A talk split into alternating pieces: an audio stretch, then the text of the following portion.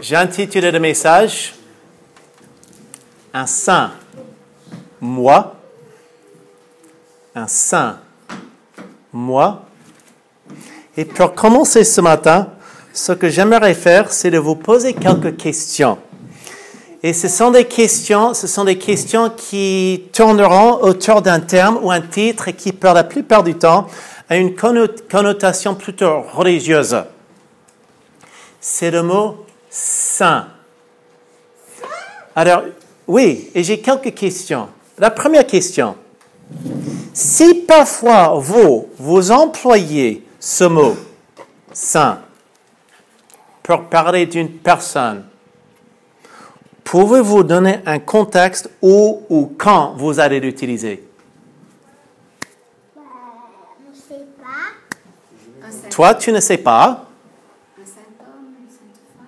OK. Ouais, c'est- ce serait. un- Je sais, je sais pas trop en fait. OK.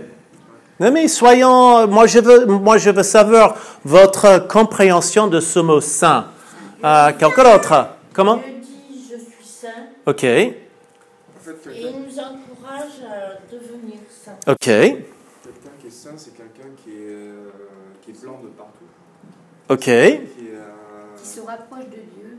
OK. Euh, toi, Valentin, quand est-ce que toi, tu, tu, tu, emploies, tu empl- emploieras ce, ce, ce, ce mot saint? Quand je, quand je suis seul, Comme par exemple un titre. Et toi, et toi, dans, dans, toi, euh, Jean-Jérôme Moi, c'est souvent euh, quand je trouve qu'une personne a une belle âme, ou Ok. une manière de vivre proche de Dieu ou saine, j'aime à dire que c'est une sainte personne. OK. Et cette personne-là, c'est vraiment une sainte. OK. Une autre, une autre, une autre question. D'après vous, comment qualifier, et peut-être ça, ça va un petit peu déjà avec vos réponses, comment qualifier une personne qui aurait ce titre? Et voilà, je pense que tu as répondu à cette question.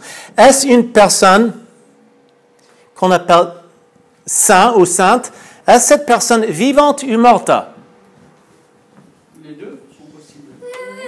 Troisième question. Dans votre compréhension de ce titre saint, où pourrait-on trouver une liste si on avait des saints Bah, il y, a- y. L'abbé Pierre. Comment? L'abbé Pierre. OK. S'il y avait... Teresa. Comment? OK. OK. L'Église, euh, normalement, souvent, va, va établir une liste de personnes considérées qui sont appelées des saints. Quatrième question. Qu'en penseriez-vous si moi je vous disais que ma femme était une sainte? Elle serait idéalisée. Ou si moi je disais que moi j'étais un saint? Ou moi je disais que moi je te considérais un saint? Ça serait pas vrai. Mais c'est pour ce- On peut non, non, mais c'est pour cela que c'est pour ça que j'ai introduit le message ce matin avec ces questions, juste pour faire tourner un petit peu, un petit peu. Moi, déjà pour moi, c'est de mieux comprendre votre propre compréhension avec votre propre arrière-plan et éducation. Comment vous concevez, comment vous voyez ce mot saint et ce que vous voyez quand vous entendez ce mot ou bien ce titre. Et pourquoi moi je me permets de vous poser ces questions Parce qu'il y a la possibilité que l'enseignement biblique apporté ce matin sera un peu différent de votre compréhension de ce que vous avez peut-être déjà appris dans la vie et votre compréhension de ce mot. Et pourquoi? Parce que je pense que nous, en tant que chrétiens, nous recevons beaucoup de- d'enseignements, nous recevons beaucoup de traditions. Certains, certains enseignements sont conformes à la Bible. Certaines traditions sont vraiment très bien et on va dire bonnes et valables et conformes à la Bible, mais nous avons la responsabilité de soumettre no- no- notre, notre éducation, l'éducation reçue, notre compréhension des choses, notre, tra- nos traditions, et nous sommes censés soumettre ça à ce que dit la parole de Dieu, la Bible. Et aujourd'hui, nous commençons une nouvelle série d'études dans ce livre appelé L'Épître aux Éphésiens. Épître aux Éphésiens. Et curieusement, l'auteur de cette épître ou lettre dit très clairement dans son, introduction qu'il écrivait aux saints. Il écrivait une lettre aux saints. Des personnes censées la lire. La Bible, juste pour ceux qui sont un peu nouveaux, on va dire, vous, vous commencez tout juste à apprendre la Bible. Vous savez que la Bible est divisée en deux parties. Il y a la première partie que nous appelons l'Ancien Testament et la deuxième partie, Nouveau Testament. La Bible est composée de 66 livres au total par des auteurs différents utilisés par Dieu, une quarantaine d'auteurs différents. L'Ancien Testament est composé de 39 livres. Le Nouveau Testament, où se trouve cet épître aux Éphésiens, il y a 27 livres. Et parmi les 27 livres, 21 de ces livres, on appelle des épîtres. Des épîtres. Une épître est un autre mot pour une lettre. Donc, si vous voyez un petit peu le Nouveau Testament, le Nouveau, Testament commence avec quel livre? Les évangiles. Les évangiles qui sont? Euh, Matthieu, Marc, Luc et Jean. Matthieu, Marc, Luc et Jean, les quatre évangiles. Ce sont trois personnes, trois hommes qui étaient des témoins oculaires de la vie et du ministère de Jésus et qui ont raconté avec leurs propres mots ce qu'ils ont témoigné des évangiles. Ce sont des récits historiques. Ensuite, après Matthieu, Marc, Luc et Jean, nous nous trouvons avec un autre livre, qui c'est ce qu'on appelle le livre de transition. Les actes, des apôtres, qui nous racontent surtout, la vie et le ministère et les activités missionnaires de l'apôtre Paul, le début de l'Église, et après ce quatrième livre du Nouveau Testament, nous commençons à, voir quasiment toutes les épîtres ou des lettres. Et nous trouvons dans le titre, nous trouvons soit l'auteur, soit le destinataire. L'auteur qui était très souvent l'apôtre Paul. Donc, si vous avez dans votre Bible, si vous avez une Bible, il y a ce qu'on appelle la table de matière. Et je me permets, pour ceux qui peut-être vous connaissez toujours très bien tout ça, mais c'est bien quand même de réviser et regarder tout cela. Si pour vous, vous, vous, vous n'avez pas toujours euh, très très bien méprisé, méprisé, pardon, maîtrisé, merci. C'est bien de toujours faire, faire référence à ce qu'on appelle la table de matière où nous voyons toute une liste des, des, livres de la Bible. Et nous commençons, et il y a 21 livres que nous appelons des épîtres. Il y a, et je vais les mentionner. Épîtres aux Romains. Alors, ce sont des, c'est une lettre adressée, et principalement une église, une lettre qui était adressée à une église qui se trouvait dans une certaine ville. Si je dis épître aux Parisiens, à Paris. Si je dis épître aux Lyonnais, épître aux Portois, la nôtre, oui, la nôtre, merci, merci. Mais lui, lui il, est, il, est, il mais lui, il est à peine, il a à peine atterri ici, donc lui, c'est rien, lui. Donc vous comprenez, c'est suivant le cas, par exemple, l'épître aux Romains, qui a, qui comme auteur, l'apôtre Paul. L'épître, la première épître aux Corinthiens, c'était les chrétiens, des chrétiens qui se trouvaient dans la ville de Corinthe. Il y a la deuxième et la première épître de, aux Corinthiens par, par l'auteur Paul. En fait, la quasi-totalité des apôtres ou des lettres dans le Nouveau Testament ont comme auteur l'apôtre Paul. Sauf quelques-uns à la fin que je vais mentionner. Épître aux Galates. Oui, la ville de Galatie.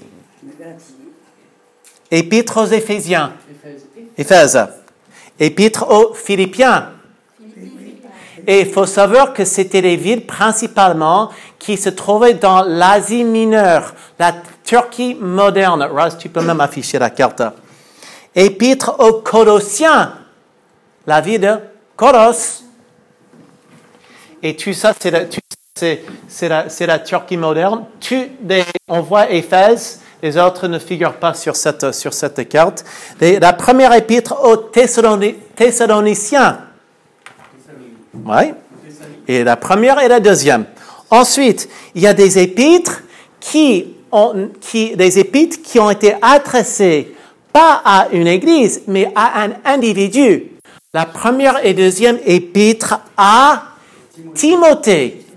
Timothée, qui était un jeune, un jeune pasteur, un apprenti, un apprenti. Et c'est c'est l'apôtre Paul qui avait rédigé des lettres à, à Timothée, un jeune pasteur, pour savoir comment lui-même il devait se comporter et comment il devait exercer son ministère dans ses églises. Il avait fait la même chose avec, il avait rédigé une autre lettre à un homme qui s'appelait Tite. L'épître à Tite. L'épître à Philémon. L'épître aux Hébreux. Hébreux, c'était des, des, des, des Juifs qui avaient compris le message du salut, qui, des, des, des Juifs qui, avaient, qui, qui s'étaient tournés de leur, leur, leur veine pratique religieuse, ils se sont tournés vers Jésus-Christ, et mais là, ils se, ils se trouvaient en, persécution et ils commençaient à dire, Hum, est-ce vaut vraiment la peine de, de vivre pour Jésus? Parce que ça commence à être dur. L'épître aux Hé- Hébreux. Et on n'est pas certain. Certains pensent que l'auteur était effectivement l'apôtre Paul, mais on n'est pas sûr. Et puis, il y a aussi des épîtres, quelques épîtres, l'épître de Jacques. Qui est l'auteur? L'épître de Jacques? L'auteur est qui? L'épître de Jacques. Voilà. L'épître de Jacques. La première et la deuxième épître de Pierre. Et puis la première, la deuxième et la troisième épître de Jean. Ensuite, il y a Jude. Et puis, il y a, pour terminer le Nouveau Testament, il y a ce qu'on appelle l'Apocalypse. Donc voilà, juste pour résumer un petit peu et vous situer un petit peu où nous sommes dans l'épître, l'épître aux Éphésiens. L'auteur, c'est l'apôtre Paul. Et c'est un livre, c'est une lettre que je trouve de, de laquelle nous pouvons vraiment sortir beaucoup, beaucoup, beaucoup de, de- d'encouragement, d'enseignement, d'application pour la vie, non seulement la vie chrétienne pour nous chacun individuellement, mais aussi pour notre, notre assemblée. Et je tiens à, à ce matin commencer un enseignement dans ce livre petit à petit.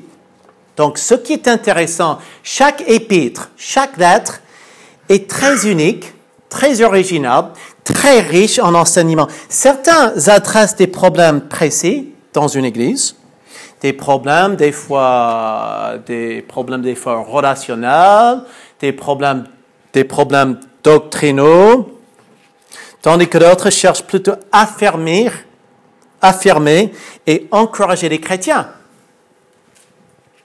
Ce sont des lettres qui nous aident vraiment à comprendre le salut en Jésus-Christ, la marche chrétienne, le fonctionnement de la famille de Dieu, et même, même dans certains livres, même nous allons voir plus loin dans, ce, dans cet épître aux Éphésiens, il y a une partie très pratique, vraiment qui cible la famille. Et ces lettres étaient aussi parfois, aussi parfois des lettres qu'on appelle des lettres circulaires.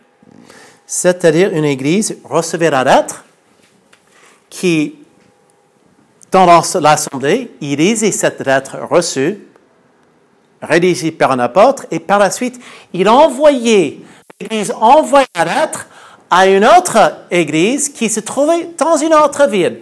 Et parfois, nous pensons que cet épître aux Éphésiens que nous allons étudier était vraiment destiné à être une lettre circulaire qui allait passer entre ces églises, parce qu'il reconnaissait que cette lettre n'était pas seulement une lettre rédigée par simplement un homme, mais qui avait, qui a vraiment une, une, une puissance et que c'était vraiment un message venant, provenant vraiment de Dieu, de Dieu lui-même. Donc, juste pour vous donner un petit contexte, parce que ce matin c'est plutôt une question d'introduction, mais on reviendra sur ce mot cette idée, ce titre saint dans quelques instants. Le livre d'Éphèse a été rédigé par qui? Oui, et nous le voyons déjà dès le départ. Paul, apôtre de Jésus-Christ, par la volonté de Dieu. L'apôtre Paul était qui?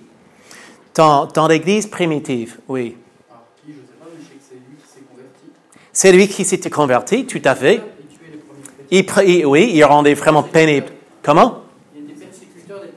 Il était persécuteur et il est devenu persécuté. Mais c'était un homme, euh, c'était, c'est vrai, c'était un homme que Dieu, Dieu avait vraiment saisi son cœur. Il, a, il portait quoi comme prénom avant de... Saoul, c'est ça, Saoul. Oui, c'est ça, oui, si tu veux. Oui, comme, comme tu veux. Et il était même responsable, et nous le disons dans Actes chapitre 7, il était responsable d'avoir, il était responsable de la, la meurtre d'un homme qui s'appelait Étienne. Étienne, il a été lapidé. Et c'était Paul qui était derrière ça, et c'était triste. C'est avec vous qu'on avait vu un très beau texte où il dit qu'il est le plus grand des pécheurs. Ouais, Il reconnaît justement, il dit Dieu est tellement bon que moi qui étais le pire, il m'a sauvé. exact. C'est curieux parce que l'apôtre Paul, Saul, avant, il était convaincu qu'en fait, il travaillait pour Dieu. Il pensait qu'il travaillait pour Dieu, qu'il travaillait pour l'Église. C'est ce qu'il pensait. Et Rand, il avait, oui, Et euh, quand on prend l'exemple, il n'a pas bien commencé, mais il a bien terminé. Et donc, être saint, c'est aussi ça. Il est parti du pire pour devenir le meilleur. oui, exact. Dit Vous êtes saint par vocation. Et, et je reviendrai, je, je reviendrai sur, sur ce point plus tard, dans- dans- parce qu'on va vraiment développer ce que ça veut vraiment être saint. Et je vais mentionner ce verset qui est dans la première épître aux Romains, saint par vocation. Un jour, Dieu saisit le cœur de- de Paul en le faisant comprendre l'Évangile. Et il transforme radicalement sa vie. Et ce qui est incroyable, c'est qu'il choisit de l'utiliser. Malgré tout ce qu'il avait fait, il l'utilise dans son service. Et tout ça, vous pouvez lire dans l'acte des apôtres. Mais maintenant, lors de la rédaction de cette lettre, vous savez où Paul se trouvait? Paul se trouve si tu veux mettre la, la- Non? Paul se trouve ici à Rome, en Italie. Il se trouve là, à Rome. Et vous savez pourquoi? Parce qu'il a été emprisonné. C'est dans environ 60, 60 après Jésus-Christ. Avant, c'est lui qui mettait les gens en prison. Il est dénoncé. Maintenant, c'est lui qui a été dénoncé à cause de sa foi et se trouve en prison. Et d'après l'histoire, il finira sa vie en Italie en tant que prisonnier. C'était quelqu'un qui détestait les chrétiens et qui a fini par en devenir un. Dieu l'avait sauvé.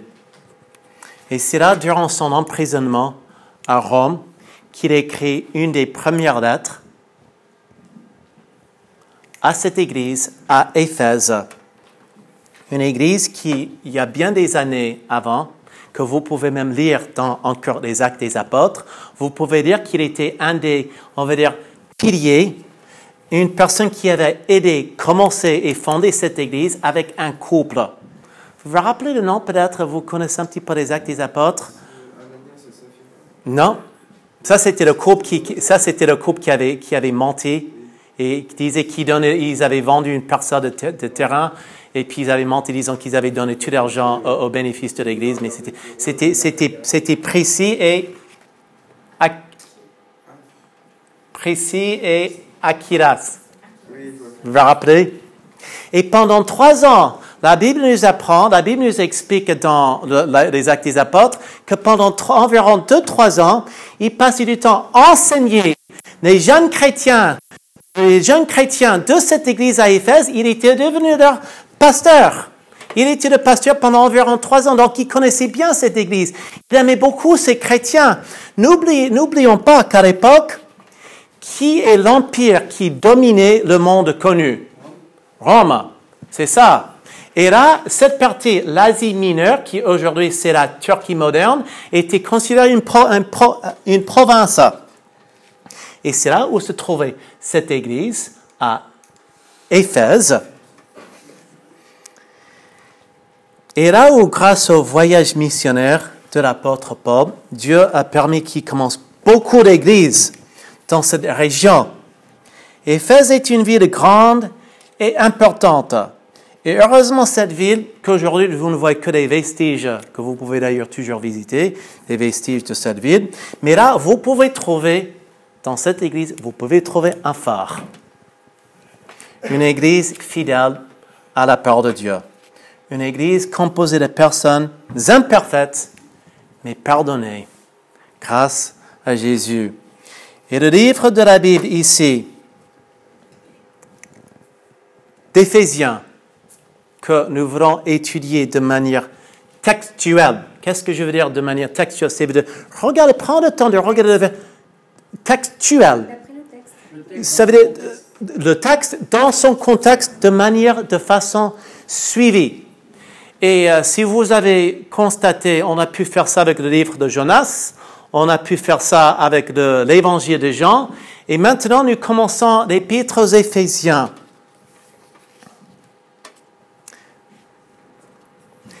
C'est une lettre que nous pouvons diviser en deux parties. Et la première partie, c'est les trois premiers chapitres de ce livre. Et la deuxième partie, c'est les trois derniers chapitres de ce livre. Et ce que je vais vous encourager à faire, c'est chez vous, à la maison, c'est de prendre le temps de lire. Essayons de ne pas oublier ce que j'espère vous aurez pu retenir en venant ici et de prendre le temps de lire cet épître. La première partie nous apprend les trois premiers chapitres en général, la partie surtout théologique ou doctrinale. Le mot doctrine, c'est le mot enseignement, mais c'est un enseignement biblique, un enseignement juste. Et ce sont les trois premiers chapitres qui posent, on va dire, les fondements de la foi chrétienne et nous aident mieux comprendre ce que possède réellement un chrétien et une église quand ils sont en Jésus-Christ. Que la foi chrétienne, avant tout, n'est pas un sentiment, mais la foi chrétienne est basée et fondée sur des faits historiques, des réalités spirituelles. Vous allez voir que les enseignements sont extrêmement riches, mais je me permets de dire crucial pour une compréhension claire du salut et la foi en Jésus, et je précise en Jésus seul. Dieu, par l'apôtre Paul, nous aide dans les trois premiers chapitres à nous enraciner dans nos croyances. Qu'est-ce que je crois?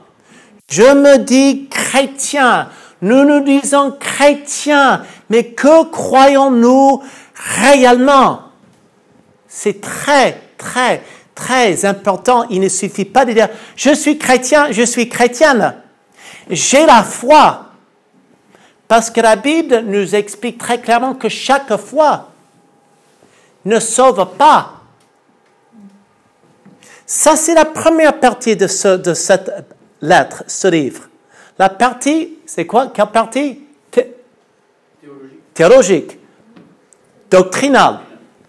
La deuxième partie de ce livre, c'est la partie pratique. Et ok, et alors, et après tout ça, j'ai compris tout ça.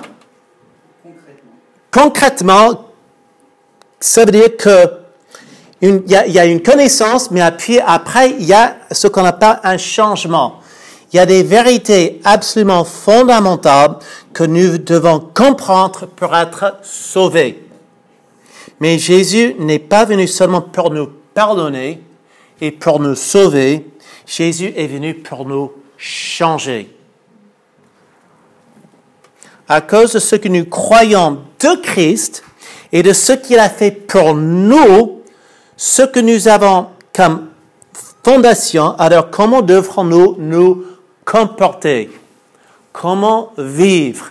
Après cela, c'était la partie, la deuxième partie entre vraiment dans le quotidien.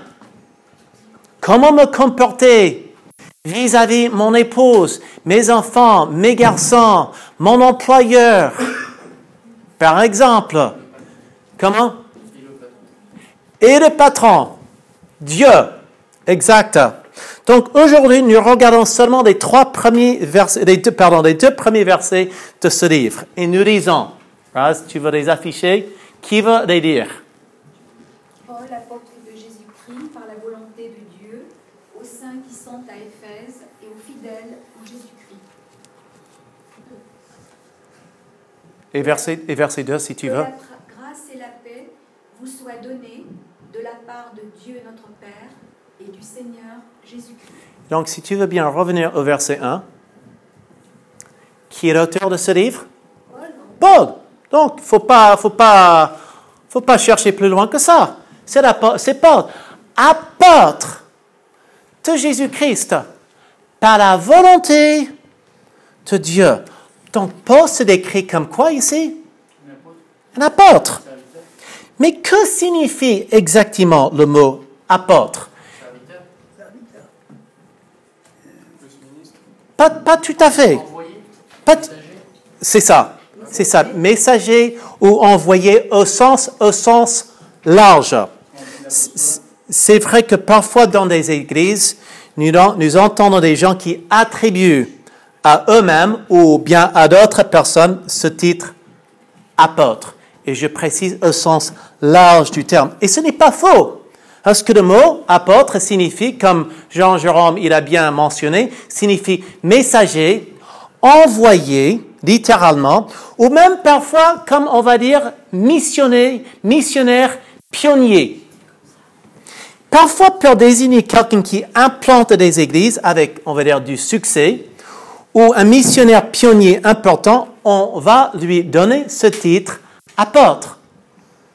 Mais, mais, et je me permets de prendre le temps d'établir, et j'espère de vous expliquer bibliquement et plus précisément ce que c'est vraiment ce titre apôtre. Parce que sens biblique du terme, ce titre est beaucoup plus précis et désigne une charge très spécifique. Parce que les apôtres du Nouveau Testament avaient une autorité particulière dans l'Église primitive. L'autorité de faire quoi? De prononcer et d'écrire des paroles qui étaient des paroles de Dieu dans un sens absolu. Ne pas croire ce qu'ils disaient ou leur désobéir revenait à ne pas croire en Dieu et lui désobéir. Les apôtres, par conséquent, avaient l'autorité d'écrire des paroles qui devenaient des paroles de l'écriture. Ce seul fait montre bien que le ministère d'apôtre a quelque chose d'exceptionnel et n'est plus d'actualité, car personne ne peut ajouter des paroles à la Bible. Et, les considérer des- et, puis les considérer des paroles divines comme faisant partie de l'écriture. Et les apôtres du Nouveau Testament avaient reçu cette autorité, on va dire, particulière, leur permettant de fonder et gouverner les premières églises. Aujourd'hui, il y a des églises partout dans le monde. Mais au début, l'église avait, avait un commencement, mais qui était un début, mais très, très petit et très fragile. Et Dieu s'est servi des apôtres. De plus, ce que dit le Nouveau Testament sur les qualifications d'un apôtre et l'identité des apôtres nous amène également à conclure que ce ministère était exceptionnel et limité au premier siècle. On peut dire, oh, mais ça n'a pas trop d'importance. Je crois oui. Je crois ça de l'importance. Parce que combien de fois, toi et moi, si vous avez déjà lu Paul, apôtre de Jésus-Christ, et puis on continue. Mais qu'est-ce que c'est vraiment un apôtre? Un apôtre au sens biblique et précis. Et d'après, dans la Bible, et par manque de temps, je pas le temps de vous montrer tous les passages. Si cela vous intéresse et vous désirez regarder un petit peu, un petit peu, un petit peu plus, mais c'est vrai qu'au premier siècle, des, des, des, des qualifications étaient très précises. Et il y a eu notamment deux qualifications. Première qualification, il t'aurait fallu voir de tes propres yeux Jésus après sa résurrection après sa résurrection. Ça, c'est la première. Nous voyons ça, Acte chapitre 1. Et la deuxième qualification, si tu voulais être nommé apôtre, c'était que tu as dû être explicitement nommé apôtre par Jésus-Christ lui-même. C'était le cas de Paul lors de sa vision sur le chemin de Damas. Et pour lui, il est considéré comme un honneur et un privilège de porter ce nom. L'épître, l'épître, l'épître, l'épître au Timothée, par exemple. Timothée n'a jamais été appelé, n'a jamais été considéré un apôtre.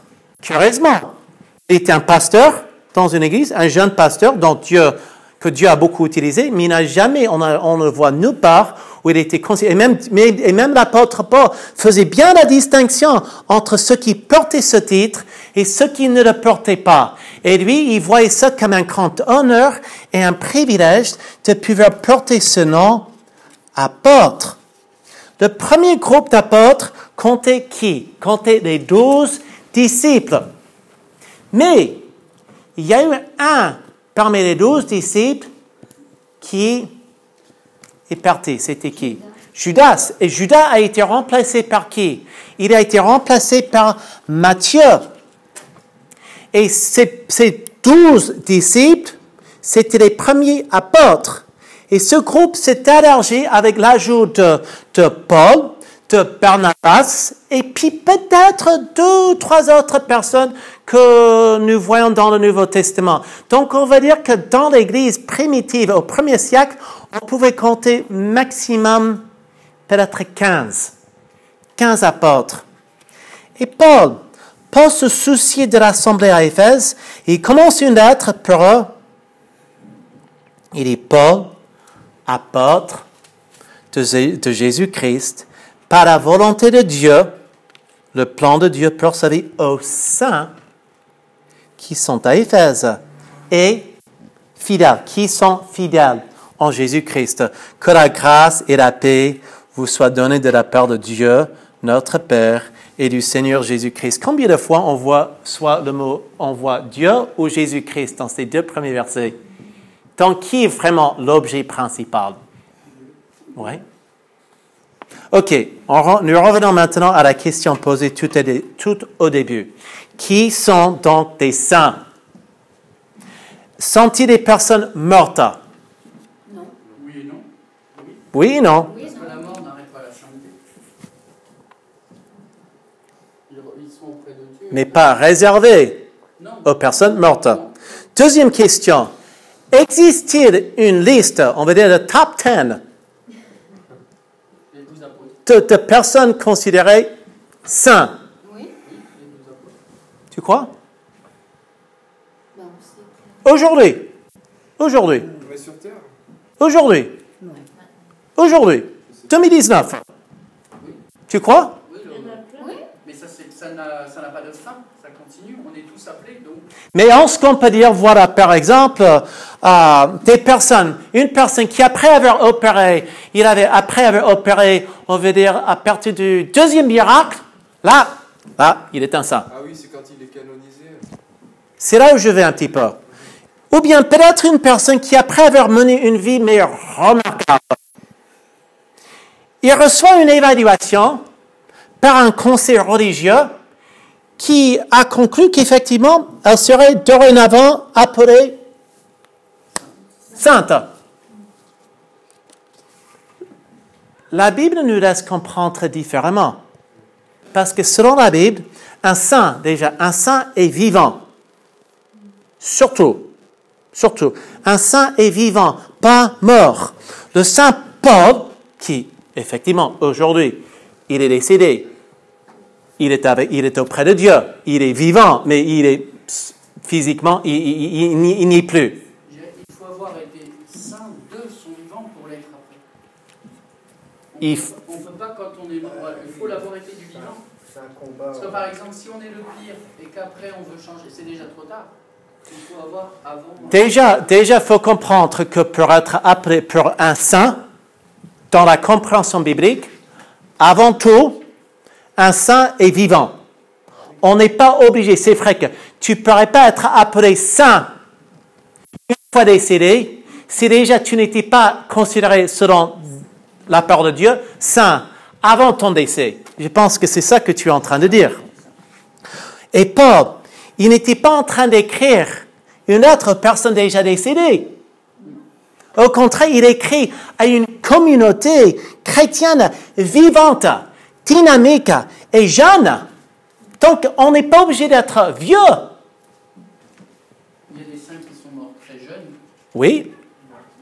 Regardons plus loin dans le texte au verset 15. Il faut savoir qu'il s'adresse aux chrétiens, une assemblée, pas les responsables religieux de cette assemblée, mais des personnes normales. Normales. Regardons plus loin dans le texte au verset 15. C'est pourquoi moi aussi, et on- il donne des, des éloges, parce que ces saints aimaient encore d'autres saints. Regardons. C'est pourquoi moi aussi, ayant entendu parler de votre foi, n'oubliez pas, votre foi, verset 1, Paul apôtre de Jésus-Christ par la volonté de Dieu aux saints, donc il s'adresse aux saints, et il, et il leur dit, c'est pourquoi moi aussi, ayant entendu parler de votre foi au Seigneur Jésus et de votre amour pour tous les saints. C'était pas un amour pour des morts, c'était un amour pour ceux qui étaient vivants. Et dans le verset 18, Paul dit que Dieu, les, que les saints peuvent s'attendre un jour à recevoir un grand héritage. Verset 18. Que Dieu, qui- que Jésus, qu'il illumine les yeux de votre cœur pour que vous sachiez quelle est l'espérance qui s'attache à son appel, quelle est la richesse de, la gloire de son héritage qu'il réserve aux saints. Verset, regardons chapitre 6 et verset 18. Faites en tout temps, par l'esprit, toutes sortes de prières et de supplications. Veillez à cela avec une entière persévérance et priez pour tous les saints. Verset 18, chapitre 6. Il ne s'agit pas de prier pour des personnes mortes. Et Paul ne dit pas de prier à ou au saint, mais de prier plutôt pour. Ça veut dire ceux qui sont appelés saints, ceux qui sont considérés saints d'après Dieu, ont besoin de nos prières. Les saints sont les chrétiens vivants et les chrétiens devront prier les uns pour les autres. Donc, première chose à retenir, un saint vivant, avant tout, pas mort. Parce qu'un saint qui est mort, en fait, il n'est pas mort. Il est même encore plus vivant que ce qu'il était avant. Comment? Certainement. Deuxième chose, un saint est fidèle. Fidèle. Verset 1. Aux saints qui sont à Éphèse et aux fidèles, ou bien aux saints qui sont à Éphèse et qui sont, autrement traduit, et qui sont fidèles. Savez-vous que le mot fidèle et croire ont la même racine étymologique en grec? C'est le mot pistis, qui signifie foi, et pistuo, qui signifie croire. C'est la même racine. C'est la même racine. Tout ça pour dire qu'un saint est une personne qui croit. C'est-à-dire qui met sa confiance en Christ pour le pardon de ses péchés. Il est plein de foi et il est fidèle à Dieu et à ceux qui demandent de lui. Un chrétien fidèle est un chrétien obéissant. Entendez-moi bien, je n'ai pas dit parfait. Il y a une phrase que j'aime beaucoup. Oui. Justement, c'est l'erreur dans la société qu'on a. Même quand on parle aux enfants, on leur dit ah, fais pas de bêtises, il faut que tu sois un saint, etc. Mais en fait, on oublie que les saints pêchent. Et euh, la phrase très célèbre dit un saint pêche sept fois par jour. Alors nous, on a de la marge. Ouais. Voilà. Et c'est pour ça qu'il faut prier pour eux. Amen. Qu'ils le fassent le moins possible. Exact. Et c'est pour ça que c'est pour ce que nous sommes appelés à prier, nous, les uns pour les autres. Troisième chose, un saint est vivant. Avant, il n'est pas mort. Un saint est fidèle. Un saint en Jésus-Christ. Verset 1. Aux fidèles, aux saints qui sont à, à Éphèse, qui sont fidèles en Jésus-Christ. C'est une expression que nous trouvons déjà dans le premier chapitre de ce livre. Au moins, je crois, j'ai noté, j'ai compté au moins dix fois. Vous voyez là ce qui est en, jaune, en lui, en Christ, et ça continue même dans le chapitre 2, en Jésus-Christ, en Jésus-Christ, en Christ. Chapitre, ça c'est chapitre 2. Chapitre 3, en Jésus-Christ. Verset 12, en lui. Déjà dans le premier chapitre, nous voyons cette idée d'être en Christ. Et c'est une expression qui a du sens que nous voulons développer plus tard. Mais une chose est certaine. Un saint connaît Jésus-Christ. Un saint trouve son identité en Jésus-Christ. Un saint trouve son espoir et sa sécurité en Jésus-Christ. Et c'est pour ça que je me permets de lire un verset qui encore utilise, dans un autre livre, qui encore utilise ce- cette idée. C'est dans la deuxième épître aux Corinthiens, chapitre 5 et verset 17, où nous disons qu'une personne, où nous apprenons qu'une personne qui est en Jésus-Christ est changée. Si quelqu'un est en Christ, il est une, 2 Corinthiens chapitre 5 et verset 17. Si quelqu'un est en Christ, il est une nouvelle créature. Les choses anciennes sont passées, voici toutes choses sont devenues nouvelles. 2 Corinthiens chapitre 5 et verset 17. Il est en Christ. Nous allons développer cette idée dans les semaines à venir. Un saint est vivant. Il n'est pas mort. Un saint est fidèle. Il a mis sa foi en Jésus et Jésus seul pour le pardon de ses péchés et le salut de son âme, et par conséquent, il, il lui est obéissant. Il est fidèle. Je ne dis pas parfait. On dit toujours que la marque distinctive d'un chrétien n'est pas la perfection, mes amis, c'est la persévérance. Parce que vous savez, des fois, en tant qu'enfant de Dieu, on tombe et on tombe très bas. Heureusement, Dieu n'est pas là quand on n'est pas pour encore faire ça. Non, il est là pour nous relever et nous encourager. Un saint vivant, un saint fidèle, un saint est en Jésus-Christ. Et puis, quatrième chose, un saint est un bénéficiaire de la grâce, la paix et l'amour de Dieu. Verset 2. Que la grâce et la paix vous soient données de la part de Dieu notre Père et du Seigneur Jésus-Christ. Dans ses salutations et même dans sa conclusion à la fin de ce livre, le souhait de Paul est que ces chrétiens, appelés déjà des saints, jouissent vraiment de ces trois réalités. Un saint est quelqu'un qui comprend la grâce de Dieu. La grâce de Dieu, c'est la faveur imméritée. Je ne mérite rien, mais c'est purement par grâce. Il comprend la grâce de Dieu et il essaie de vivre dans cette réalité. Éphésiens chapitre 2, versets 8 et 9, c'est par la grâce que vous êtes sauvés, par le moyen de la foi. Et cela, écoutez bien, et cela ne vient pas de vous, c'est le don de Dieu. Ce n'est point par les œuvres afin que personne ne se glorifie. Et parce qu'il se voit, parce qu'un ce saint, un saint, un enfant de Dieu se voit gracié et pardonné par Dieu, c'est une personne qui est gracieuse, douce. Il y, a un- il y a plusieurs termes, je trouve, que dans la vie, on emploie et on a tué le symbole. Oui, Et j'en ai deux tout à l'heure, vous disiez Dieu nous, Dieu nous relève. oui, Moi, il y a un terme que j'aime beaucoup pour les parents. oui, On dit le papa et la maman, les parents élèvent leur enfant. Et vous parliez de gracieux, le mot aimable. Moi, d'où je viens, Oui, je ne sais pas pour oui. les autres, oui, le- l'endroit où j'ai vécu, oh, oh, lui il est assez aimable, oh, il n'est pas trop aimable.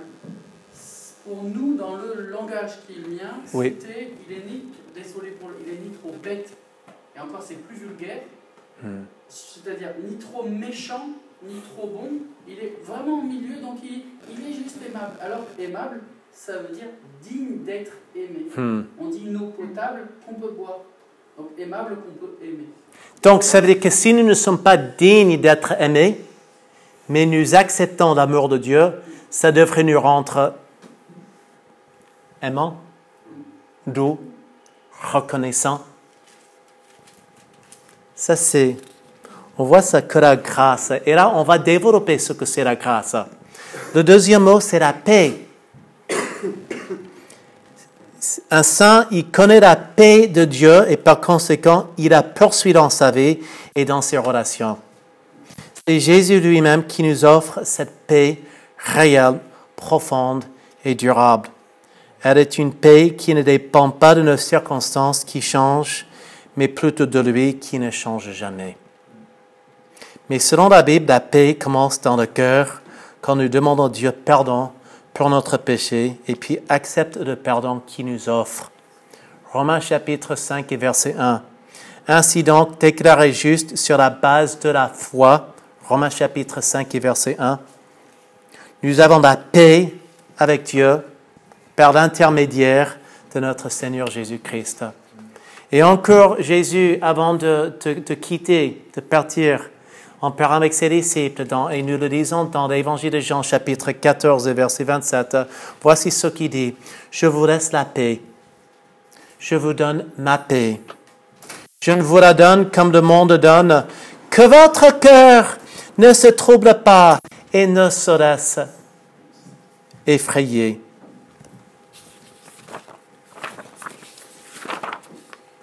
Un saint se voit comme bénéficiaire de la grâce de Dieu, la paix de Dieu et, pour terminer, l'amour de Dieu. Et vous ne voyez pas l'amour ici dans cette liste-là, dans le verset 2, mais à la fin, nous le trouvons et partout ailleurs, nous le trouvons. Mais déjà ici, il, il termine la lettre un peu comme il a commencé. Et voici ce qu'il dit, verset 23. que la paix et l'amour, avec la foi, soient donnés aux frères de la part de Dieu le Père et du Seigneur Jésus-Christ. Que la grâce soit avec tous ceux qui aiment notre Seigneur Jésus-Christ d'un amour inaltérable. Nous lisons dans la première épître de Jean, chapitre 4, verset 9, Voici comment l'amour de Dieu s'est manifesté envers nous. Dieu a envoyé son Fils unique dans le monde afin que par lui nous ayons la vie. Et cet amour consiste non pas dans le fait que nous, nous avons aimé Dieu, mais dans le fait que lui nous a aimés et a envoyé son Fils comme victime expiatoire, c'est quelqu'un qui prend la place de quelqu'un d'autre pour nos péchés. Bien-aimés, puisque Dieu nous a tant aimés, nous devons nous aimer les uns les autres. Vous rendez-vous compte, Christ est mort pour toi, à ta place. Et même si tu étais la seule personne sur la terre, il serait venu pour toi. tu, tu sais pourquoi le saint, un saint, il le sait. Un saint, Mes amis, un saint dans le Nouveau Testament, et je reviens à ce que Jean Jérôme nous avait dit à tout à l'heure, n'est pas un être exemple du péché, de péché, mais un pécheur sauvé, gracié. Que l'on soit bébé dans la foi ou chrétien affirmé depuis de longue date, tous sont, d'après la Bible, des saints. C'est par la foi au Seigneur Jésus-Christ qu'un pécheur devient saint. Nous sommes appelés à être saints, c'est-à-dire propres, purs et mis à part pour le service, mais lorsque nous nous tournons à Jésus par la foi, reconnaissant notre besoin de son pardon, la Bible nous dit que nous sommes appelés saints par vocation. Saint par vocation, Romains chapitre 1 et verset 7. C'est-à-dire que ce titre de saint, cette nouvelle identité, on va dire, devient notre priorité, notre passion et notre joie. Et puis on se fiche, excuse-moi pour le terme, mais on se fiche de, la vie de notre prochain qui nous trouve comme ça, il est, il est, un peu trop, trop fan de, de Dieu, quoi. On se fiche parce qu'un jour, on ne se trouvera devant mon voisin, notre voisin, nos collègues de travail, mais on se trouvera devant Dieu. C'est le cas pour les saints à Éphèse? C'était leur priorité, leur passion, leur joie? J'espère que ce n'est déjà pas le cas pour vous, qu'au fil des semaines, en étudiant ce livre, vous arriverez à saisir et à, comprendre ces réalités et dire, voilà, je suis devenu par la grâce de Dieu saint, par vocation, un enfant de Dieu. Aux yeux de Dieu, je suis imparfait, mais Dieu me voit à travers Christ de manière parfaite. Et c'est ça qui me met à l'aise. On, se, on, se, on, a tendance des fois à regarder tous les défauts et tout ce qui ne va pas. J'aime beaucoup ce que j'ai entendu dire une fois par un saint, un chrétien. Il dit, tu sais, aujourd'hui, je ne suis pas ce que j'ai été, mais je sais d'où je viens. Je sais d'où je, viens. Je ne suis pas... Dieu m'a changé. Dieu ne cesse de me changer. Et un jour, je ne serai plus comme je suis maintenant. Ça, c'est une façon de dire merci et de dire merci Dieu. Prions.